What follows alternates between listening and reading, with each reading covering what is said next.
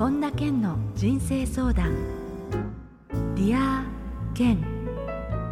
皆さんこんにちは。本田健の人生相談。 Dear 健ナビゲーターの小林まどかです。健さんよろしくお願いいたします。よろしくお願いします。えー、さて今週はですね健さんの代表作の一冊でもあるユダヤ人大富豪の教えが2003年の6月19日に大和書房から発売されてちょうどこの今月で20周年を迎えられたということでそれを記念してこのユダヤ人大富豪の教えについてもお話を伺っていこうと思うんですけれどもまずはその20周年ということで、ケンさん、本当におめでとうございます。ますどうですか、まあ、あっという間というか、密度の濃い20年ではあったと思うんですが、こうやって20年が過ぎたっていうふうに思うと、どんな気持ちですか、今？まあ、まず、あの本が書けたっていうこう奇跡も感動もね、あのありますし、ででそれが本が売れた。で作家になったことだった感感動なのにベストセラー作家になったっていうのも信じられないっていうかね。で、あれからまた20年経って、今でもまだ作家として生き残っているっていうことに関しても、もう40、50、60に感謝がありますね。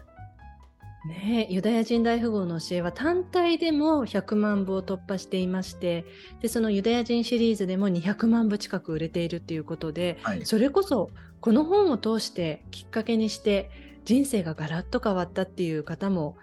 多くいらっしゃると思うんですけれどその執筆当初健さん20年後の状況がこんなにこう多くの人に長く愛される本になるって思ってました？当時。まあ思ってたというより願ってましたよね。あそうで僕の中ではその当時本を書き始めた時に渡辺正一先生が40年作家されて2000万部っていうのを聞いたんですよね。で、先生もちょうど僕と同じ同じ年ぐらいから始めたんですよ。で、30何歳から始めて40年で80何歳の時に確かに1000万部ぐらいっていうのを聞いて、ってことは大体その毎年50万部ずつやっていけば2000万部になるんですよね。はい。そう。なので自分の中で大体そういうふうなペースでいけば、えー、いけるっていうふうな感じのことを聞いて、なるほど。じゃあそうしようと思って、で、大体毎週、えー、1万部出せば、それぐらいいけるっていうのを一つのベンチマークにしたんです。なので、100万部は当然いかないと2000万部もできませんからね。なので、はい、そういう感じで、まあ、多少今、ペースはあの落ちてるというか、英語の方をやってるので、でも多分英語の方が出てたら一気に挽回すると思うんで、あのそのペースにいけるんじゃないかなって思ってます。しかもその後17のことシリーズとかもいろんな分野で健さん書かれていますけれどそのコンスタントにそれだけ出したとしても、まあ、出すこともすごいですけれどそれでその結果として数字でこれだけ売れてるっていうのがちゃんと形になってるっていうのもまあすごいことですね本当に。そうですね、まあ、本当ありがたいことですけどね。で、まあ、あの日本の実績はともかく、やっぱり海外でね、最近やり始められたっていうことは、あの偉大時代法の中にもあの実はね、あのゲラーさんの言葉として、えー、君は世界に行くんじゃないかって話を、もうだからもうそれこそ何年前ですか、36、えー、年前の話ですよね。その時に言われてたことが、本当に今実現しつつあって、ちょっと怖いというか、なんでその40年近く前に、僕は二十歳の時にそういう世界のリーダーになっていくってことを見てくださってたんだろうっていうのは、なんか今、大に感激というか、嬉しいですね。ええはい。ということで、えー、来月なんですが、7月にはユダヤ人大富豪の教えの発売20周年を記念した、えー、ケンさんとね、直接会える形でのリアルセミナー東京で開催されます。うん、えー、詳しくは公式ホームページや、えー、LINE アット、また YouTube でご覧の方は、この概要欄をご覧になってみてください。えー、それでは、本田健の人生相談、 Dear Ken、本日も最後までお楽しみください。健さんよろしくお願いいたします。お願いします。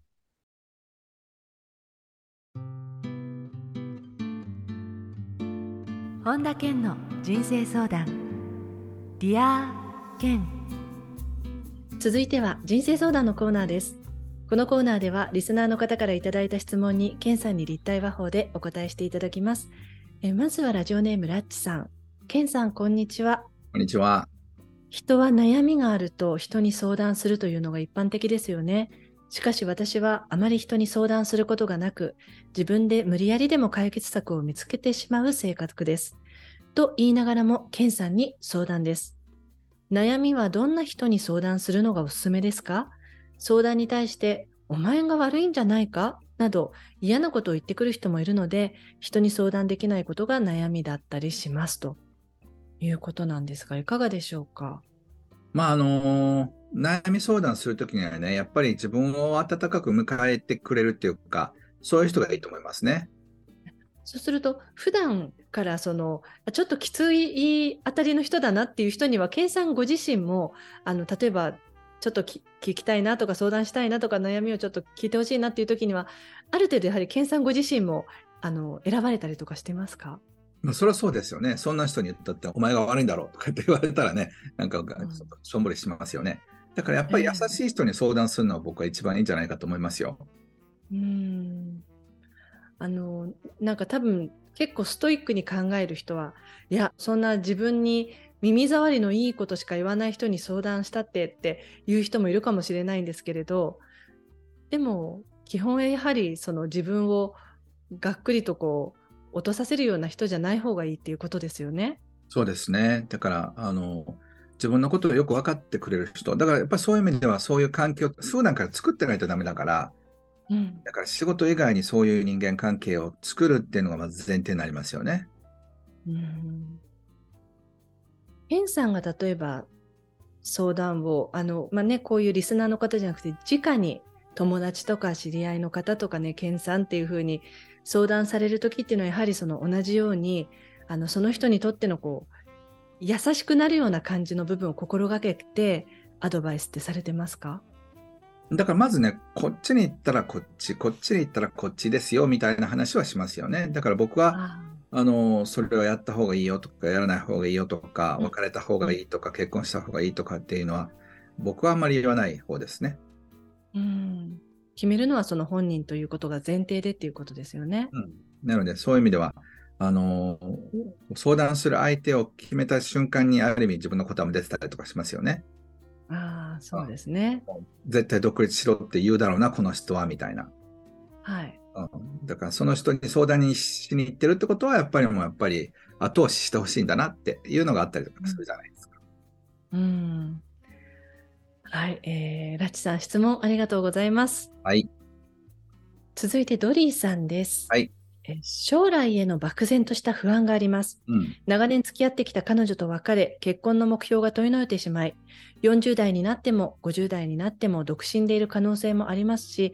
遠方に住む両親の介護などの不安もあります。幸い兄弟がいるので何とかなるだろうなど考えてしまいますが、実際問題、両親に寂しいから帰ってきてなどと言われたら、都会での暮らし、仕事を捨てて田舎に帰ることもあるかもしれません。これから先何がどうなるかわからないことだらけで不安です。どうすればこの不安は和らぎますか？現実に今起きていないことでかなりわーっとこう不安が出てきてしまっているっていうような印象ですよね。うん、いや不安っていうのはねネガティブなことが起きるって確信してる時に感じる感情なんですよ。はい。でそのそれも何かよくわからない正体不明のもの漠然としたって書いてますけどなんですよね。だからそれをね、一個一個ちゃんと潰していく必要があるんですよ。うん、例えばだから遠方に住む両親の介護の不安、どういう不安なのか、先進めたら、えー、両親を介護しなくちゃいけなくて、自分が遠距離で行ったり来たりするっていうことが現実に起きるっていうことが起きるっていうふうになることが確定したら、もうそれは不安じゃなくなるんですよね。うん、実際にどうして処理していけばいいのか、ヘルパーさんを雇うのか、誰かお願いするのかっていう、はい、最終的にどう行動するのかっていう to-do list に落ちてくると不安っていうのはゼロになるんですよ。はい。お金の不安っていうのも、例えば老後のお金がなくなってしまう。まあ、その時はもう自分で死ぬのか、生活保護に頼るのか、誰かに何とかしてもらうのかって。でもその時はもうその時考えるしかないんですよね。うん。だからそうやって考えた時には、例えば仕事を捨てて田舎に帰るって。それが不安って言って別にそこで死ぬわけじゃないから。全く違う人生が始まるだけのことなんですよね。うん、なので、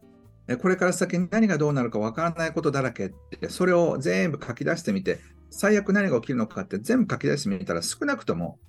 不安はゼロになるはずなんです。だってもう原石にどうなるのかってことが見えるわけだから。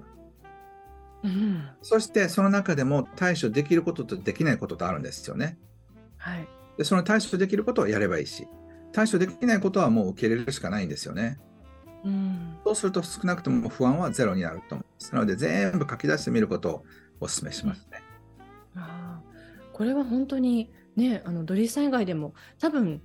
人間って普通に生きてるとふっとこうそういう不安な気持ちとかに襲われることっていうのは誰しもあると思うので今の検査のお話でそうやって現実的にこうリストしてみてそれを一つずつこう塗りつぶしていってっていう風にすると本当にその日頃モヤモヤとかこう不安っていうのが襲われなくなりますね。そうそう、だってできることとできないことの2つしかないんですよ。で、はいできることをやればいいし、できないことを受け入れるしかないんですよね。そうですね。うん。はい。ということで、ドリーさんからの質問でした。ありがとうございました。ありがとうございます。続いて、ゴンゴンさんです。ケンさん、こんにちは。こんにちは。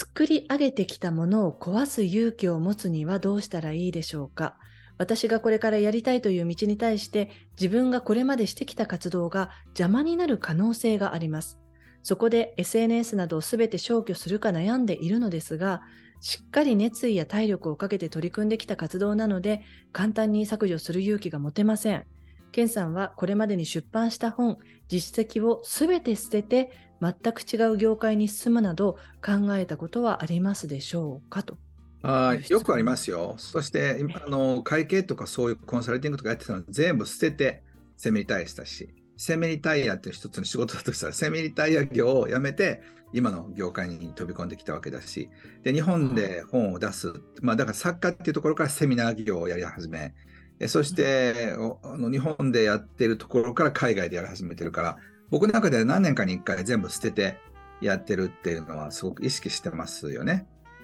意識してるんですか？そうそう、東京から長野に行ったり、長野からアメリカに行ったり、アメリカから日本に戻ってきたりって、そういう、で、今、今度海外で、えーやり始めたりとかっていう意味で、もうゼロリセットするぐらいのパワーがないと、新しいことってできないんですよね。わあそうするとそのあえてそういうふうにリセットしていくっていうのを意識するっていうことは何かこの手放した時にその新たに始めた時のその波というかエネルギーみたいなのってやっぱガラッと変わるものなんですか？体感されますか？エネルギーは入ってきますよね。一回全部こうクリアにすると。ええだからそういった意味では SNS を別に全て消去しなくてもいいと思いますけど、うん本当に新しいことやりたいと思ったら、不安を感じたりとかっていうよりは、ワクワクの方が勝るんじゃないかと思うんです。勇気なんかいらないんですよ。そういう、なんか壊すっていうより、新しいものを作り上げていくところにワクワクしてたら、自然とそれをやってると思うので、勇気が必要だと思う状況では、まだエネルギーが十分ではないってことですよね。ああそっか例えばケンさんだったらもうその次のことを見据えてるからもうその今を手放すかののリセットするのがどうかって考える間もなくもう次のところに進んでるっていうことですもんね。そうです、そうです。だからもう海外で勝負しようと思った時点でもう別に日本の出版をね、もう諦めるというか全部やめてもいいやっていうぐらい、やっぱり次にかけられるかどうかってことじゃないですか。だから今まで日本のシンガーとかが全然世界で通用しなかったのは、やっぱりその日本の感覚で日本のスタートしていくからなんですよね。はいはい。で僕は15年ぐらいのキャリアがありましたけど、その時点でもう15年のキャリアなんかゼロにして、もうあの野球の選手とこうゼロからなんか大リーグで勝負するみたいなつもりでやってきてるんで、それだけの結果が今出つつあるんだと思います。ああそうかじゃあまさにケンさんに質問してもう正解でしたねこの方はね。だからね、もう僕しょっちゅう考えてますよ。ちなみに今のこと全部やめて、なんか新宿のおじとかって占い師になろうかなとかね。思ったりとか、えー、いろいろ思います。なんかペンションの親父になろうかなとかね。へ1日3ー組、あるいは1組だけ、1家族とか1グループだけ泊まっていいペンションにして、で、その代わりご飯食べた後は、こうなんか暖炉を囲みながら人生相談に乗る親父みたいな面白いじゃないですか。うん、それはそれでいいですね楽しそそうそう。それで、まあ料理は僕できないから、料理できるあの地元のおばちゃんとかに作ってもらって、う。で、そういうのをやって、あの、生きるみたいなの。いや、面白そうだなとかって、そういう、ちょっと妄想にふけることはよくありますね。へえ。いやはい、ケンさんのお話も、なんかね、貴重なお話も聞きましたけれど、えー、ゴンゴンさんからの質問でした。ありがとうございました。続いて、ポールさんです。えー、ふとした時に自分の能力が他人と比べて何も秀でているところがない。ダメダメなんだと感じてしまうことがあります。もう大人なので褒められることもありませんし、自分の性格や能力などが目に見えて向上するなど、特別変わることもないかもしれませんが、どうしたら日頃落ち込まないでいられるようになりますかということです。あのやっぱり他人と比較しだすとやっぱ不幸の始まりなんですよね。うん、だから人とあの比較することでなく自分が自分に対してどうなのかっていうことだと思います。なので、うん、自分が自分に対して OK 出せないとあの毎日幸せに生きることはできないので朝起きた時寝る前も自分のいかに素晴らしいかってことを感じて自分のことよしよしってよく頑張ってるっていうのを自分でやっぱりやってあげる必要はありますよね。そうですね人と比べちゃってもなんか結局まあ違う人間だから性格だって違うしやり方も違うしって思うとその全く同じ環境っていうところでの比べることでもないですもんね。うん、そうだからねぜひ自分が誰かとね比べ始めた時に、えー、他人と比べてもしょうがないって自分の素晴らしいところを数え上げると変わってくると思います。あの例えば先ほど健さんがおっしゃっていたオープニングでね渡辺翔一先生が2000万部をねあの売り上げてで自分もそこをま目標にしてみたいなお話していましたけれど、うん、そういう時健さんは別にそのあまだ遠いな道のりはとかあの例えば比べて一般的には人はその目標ができたとしてもあやっぱり自分にはまだまだだなって思ったり落ち込んだりすることってあると思うんですけれど健さんはそういう時でもその比べたり自分を卑下したりとかそういうことはなかったですか？当時20年前に。例えばだから10万部だったとするじゃないですか。はい、100万部が目標だったら90万部足りないわけですよね。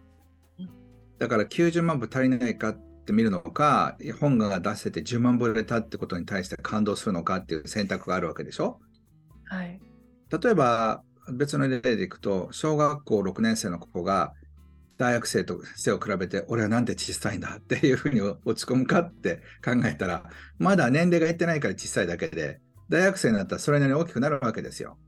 そうですね、うん、だからなんかあの誰かでかい人と比べて落ち込んだ時にまだまだ自分は小学校6年生だからここから成長するっていうふうに自分のことを考えて励ますようにしてます。うん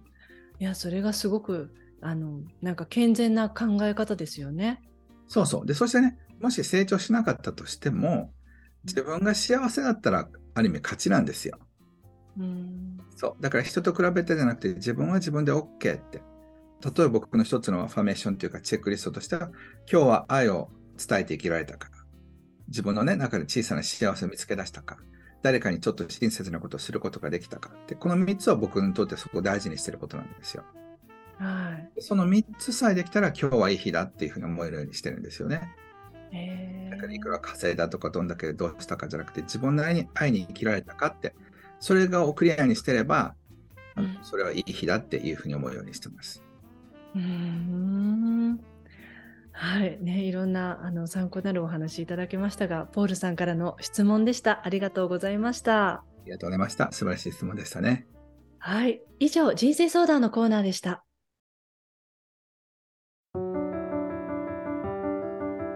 本田健の人生相談。 Dear Ken 続いてはハッピーライブラリーのコーナーです。皆さんが人生を幸せにより豊かに過ごせるための特別な一冊をご紹介しています。それでは最初の一冊目ご紹介ください。はい。魔法の質問見るだけノート松田美弘さんという方が書かれた本です。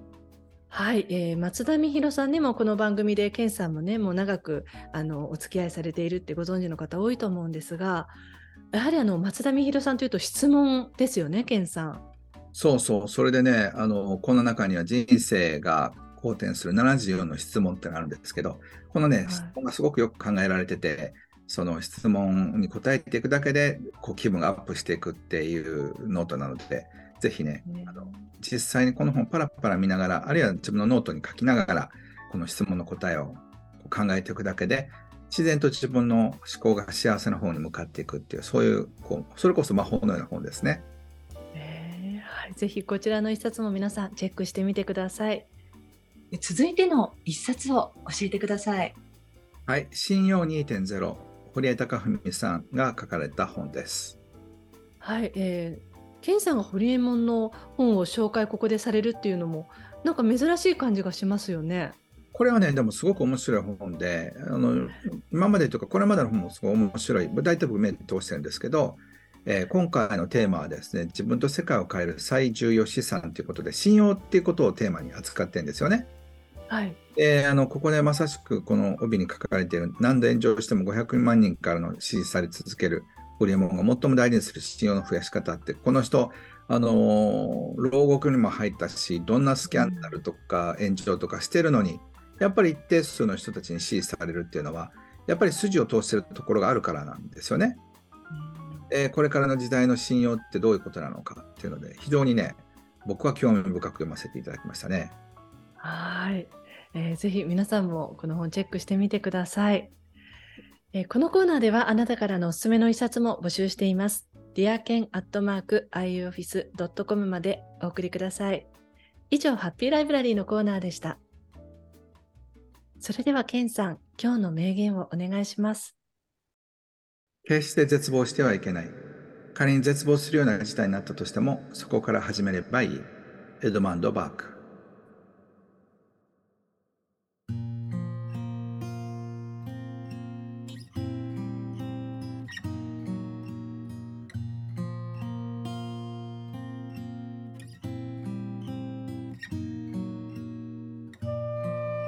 本田健の人生相談 Dear Ken いかがでしたでしょうか？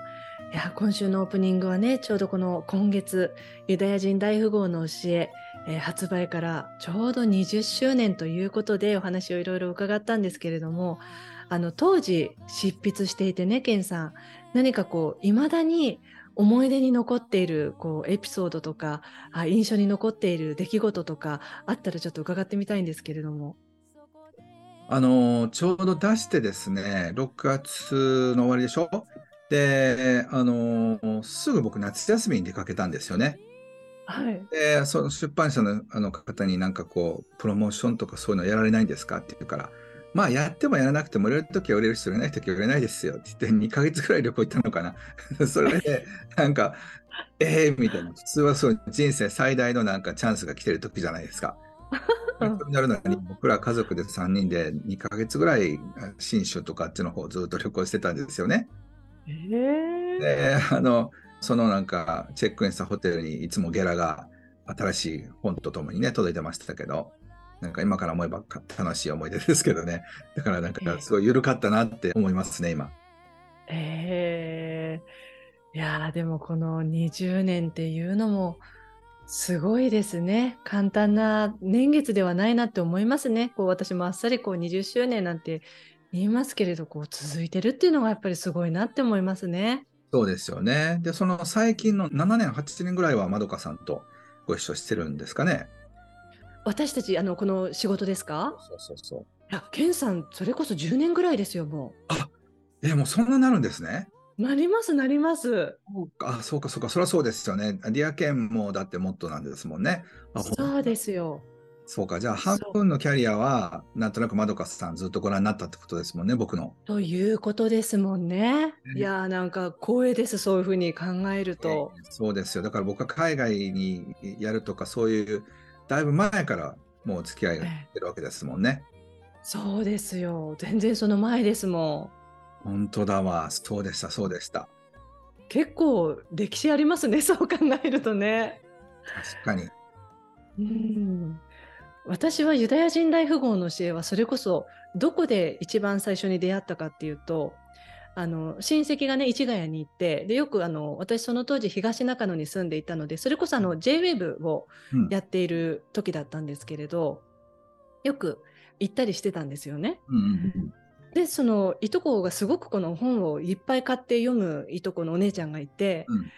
やこの本すごいよって言われてへーって手にしたのが私のケンさんとのファーストコンタクトですよ。えー、そうなんですね。はい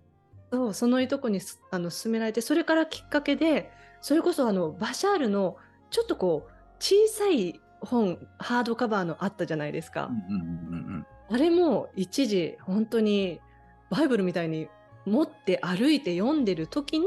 このお話が私のところに来たんですよね。へえ。そうだから電話もらった時も私その本当にあの水色のあの想定の本をバッグに持ってて私今あるよバッグこの中にって言って当時のねそのプロデューサーのあのしてた男の子から連絡来てた時にそんなんだったんですよねだから不思議なご縁ですよね。ね、そうか。じゃあ半分は一緒に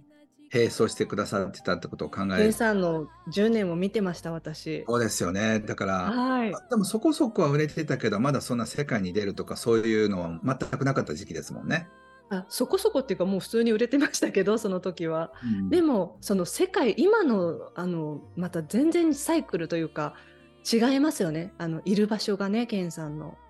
いや感慨深いですね。ー感慨深いです本当に。それだけそうですよ。もう10年。11年目かもしれないですよ。今年もしかしたら。すごいな。でもそのあれですね、いとこの人も今度のユダヤ人20周年のパーティーあるから、あのお誘いしないとダメですね。それがねアメリカに住んでるんですよ今。そのいとこが。えー、アメリカどちらなんですか？あえっ、とねえっ、と私としたことがちょっとすぐに出てこないんです。ちょっと田舎の方なんですよね。あのそれこそ NICU にあの留学してた時に出会ったあの男性と結婚してそこからもずっと向こうに移民しちゃったんですよね。うーん。そうだから時々でもあんまりやっぱりこのコロナで全然帰ってきてないですし私の母方のいとこなんですけど、えーそうだから私おぼ本当覚えてますケンさんのあの一冊があのどこに置いてあったかっていうのも記憶してますアメリ私カにね、いろんな場所に行ってるから、どっかのタイミングでね、ご挨拶したいですね。あそうですね、ぜひよろしくお願いします。ください。ということで、ね、意外にもこの10年の歴史もありましたね。このディアケンでのご一緒してるね。ありがとうございます。ありがとうございます。えーさて、本田健オンラインサロンでは毎月980円でサロンメンバーのみが視聴できる健さんのオンラインセミナーや特別ゲストとの対談などいろいろなコンテンツを配信中です。毎月100円で600回以上のこの Dear Ken のバックナンバーが聞き放題の Dear Ken プレミアムがポッドキャストで好評配信中です。ボイシーでは毎朝無料配信中の本田健の1分間コーチングや本田健の最新情報に関しては本田健公式ホームページや LINE アットからご覧になってみてください。ということで、健さん今週もどうもありがとうございました。ありがとうございました。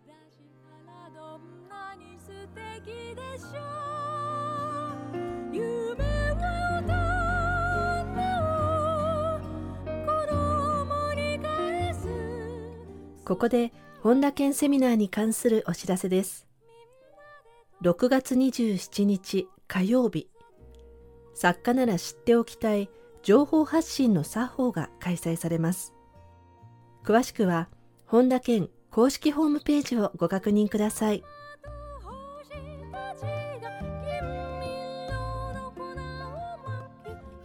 本田健の人生相談Dear Ken